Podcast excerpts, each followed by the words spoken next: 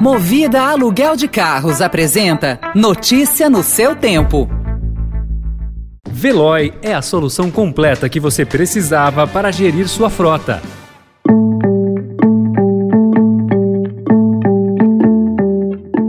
Olá, seja bem-vindo, seja bem-vinda. Começa agora mais uma edição do Notícia no seu Tempo. Esse podcast é produzido pela equipe de jornalismo do Estadão para você ouvir em poucos minutos as principais informações do jornal. Entre os destaques de hoje, cerco russo na Ucrânia produz êxodo mais rápido do século. Brasil atrai investidores após conflito. Dólar cai e bolsa sobe. E a possibilidade de São Paulo flexibilizar o uso de máscara. Esses são alguns dos assuntos que você confere nesta sexta-feira, 4 de março de 2022. Estadão apresenta Notícia no seu tempo.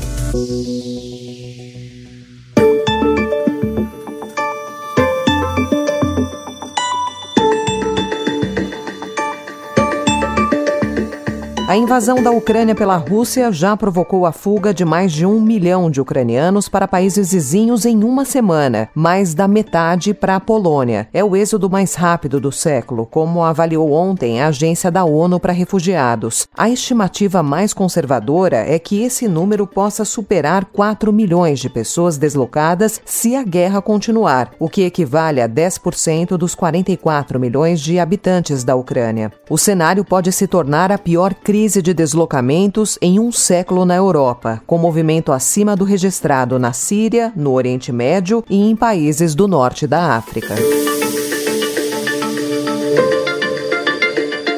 O presidente francês Emmanuel Macron afirmou ontem que o pior ainda está por vir no conflito da Rússia com a Ucrânia. Des centaines de civils ukrainiens ont d'ores et déjà été tués. Des femmes et des enfants ont été tués encore ce jour. Les jours qui viennent seront vraisemblablement de plus en plus durs.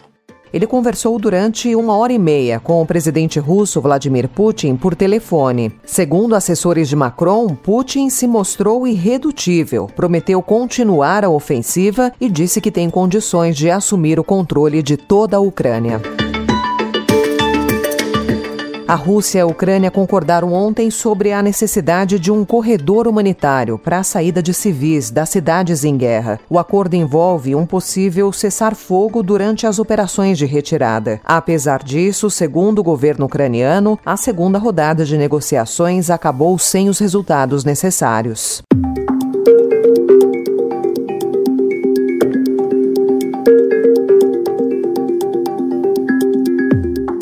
Ao contrário do verificado em outros momentos de tensão global, quando os investidores internacionais retiraram seus aportes de países emergentes e correram para os desenvolvidos considerados mais seguros, o Brasil tem atraído recursos desde a deflagração do conflito entre Rússia e Ucrânia. Ontem, esse movimento fez o dólar recuar 1,55% no país e terminar o dia cotado a R$ 5,03. Na bolsa, apesar da queda de 0,1 0,1% no Ibovespa ontem, o índice acumula uma alta de 2,7% desde o início da invasão russa. Segundo Alexandre Maluf, que é estrategista da XP, estamos nos beneficiando desse cenário que já havia desde o começo do ano e que agora foi intensificado pelas commodities, que subiram mais ainda e por essa questão de segurança geográfica.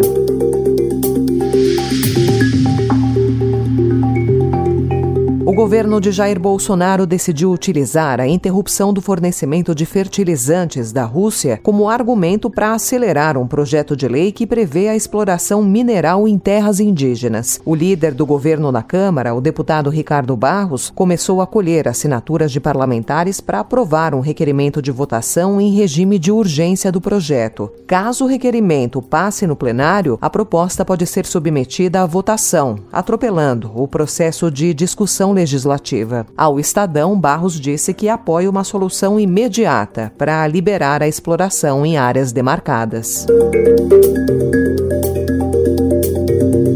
Supremo Tribunal Federal decidiu ontem manter o fundo eleitoral de aproximadamente 5 bilhões de reais. O valor reservado ao financiamento de campanhas nas eleições desse ano é superior ao orçamento de 99,8% dos municípios brasileiros, incluindo nessa conta toda a arrecadação com impostos, além de transferências federais e estaduais para cidades. Em 2020, segundo dados da Frente Nacional dos Prefeitos, 17 capitais não alcançaram essa mesma receita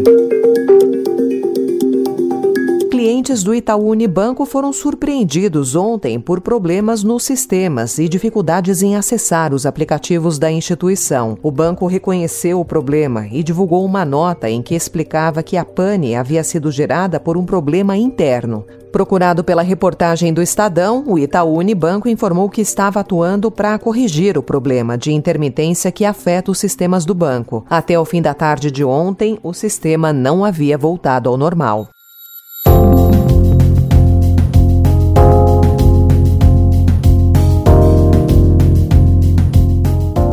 Polícia Federal informou ao Supremo Tribunal Federal que abriu inquérito para investigar uma suposta ocorrência de crimes nas declarações falsas feitas pelo presidente Jair Bolsonaro sobre a relação entre a vacina contra a Covid e a infecção pelo vírus da AIDS. A desinformação foi espalhada pelo presidente no dia 21 de outubro, um dia depois do pedido de indiciamento dele feito pela CPI da Covid ao Supremo, por 11 crimes ligados à sua conduta frente à pandemia.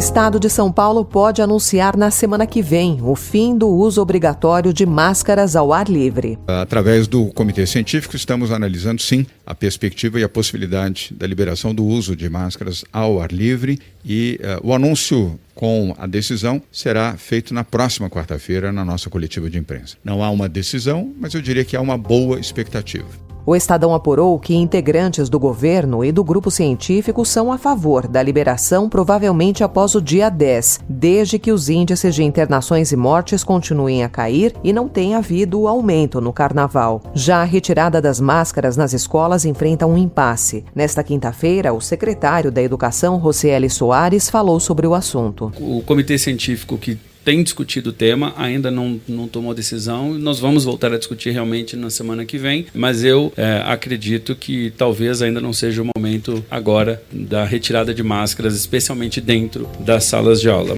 Ao menos cinco estados já tornaram facultativo o protetor facial contra a Covid. Em dois estados, Rio Grande do Sul e Santa Catarina, crianças de 6 a 12 anos estão liberadas, inclusive nas escolas. Santa Catarina, assim como no Mato Grosso do Sul, Maranhão e Rio de Janeiro, já não obrigam o protetor facial em ambientes abertos. Notícia no seu tempo.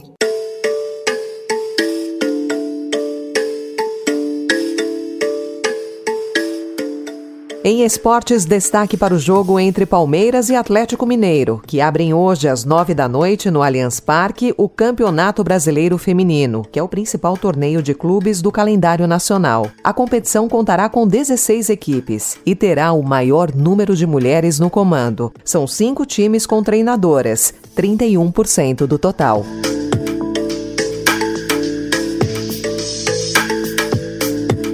Quem estiver na cidade de São Paulo nesse fim de semana pode conferir a mostra Darwin, original, que será aberta no sábado, no Sesc Interlagos. A exposição em torno da vida e da obra do revolucionário cientista britânico, nascido em 1809, propõe um mergulho interativo e lúdico com multimídias, filmes, jogos e contexto histórico.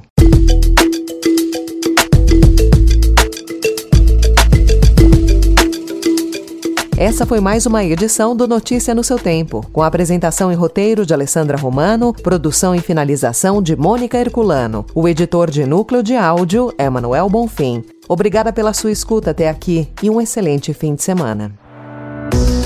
Você ouviu Notícia no seu Tempo.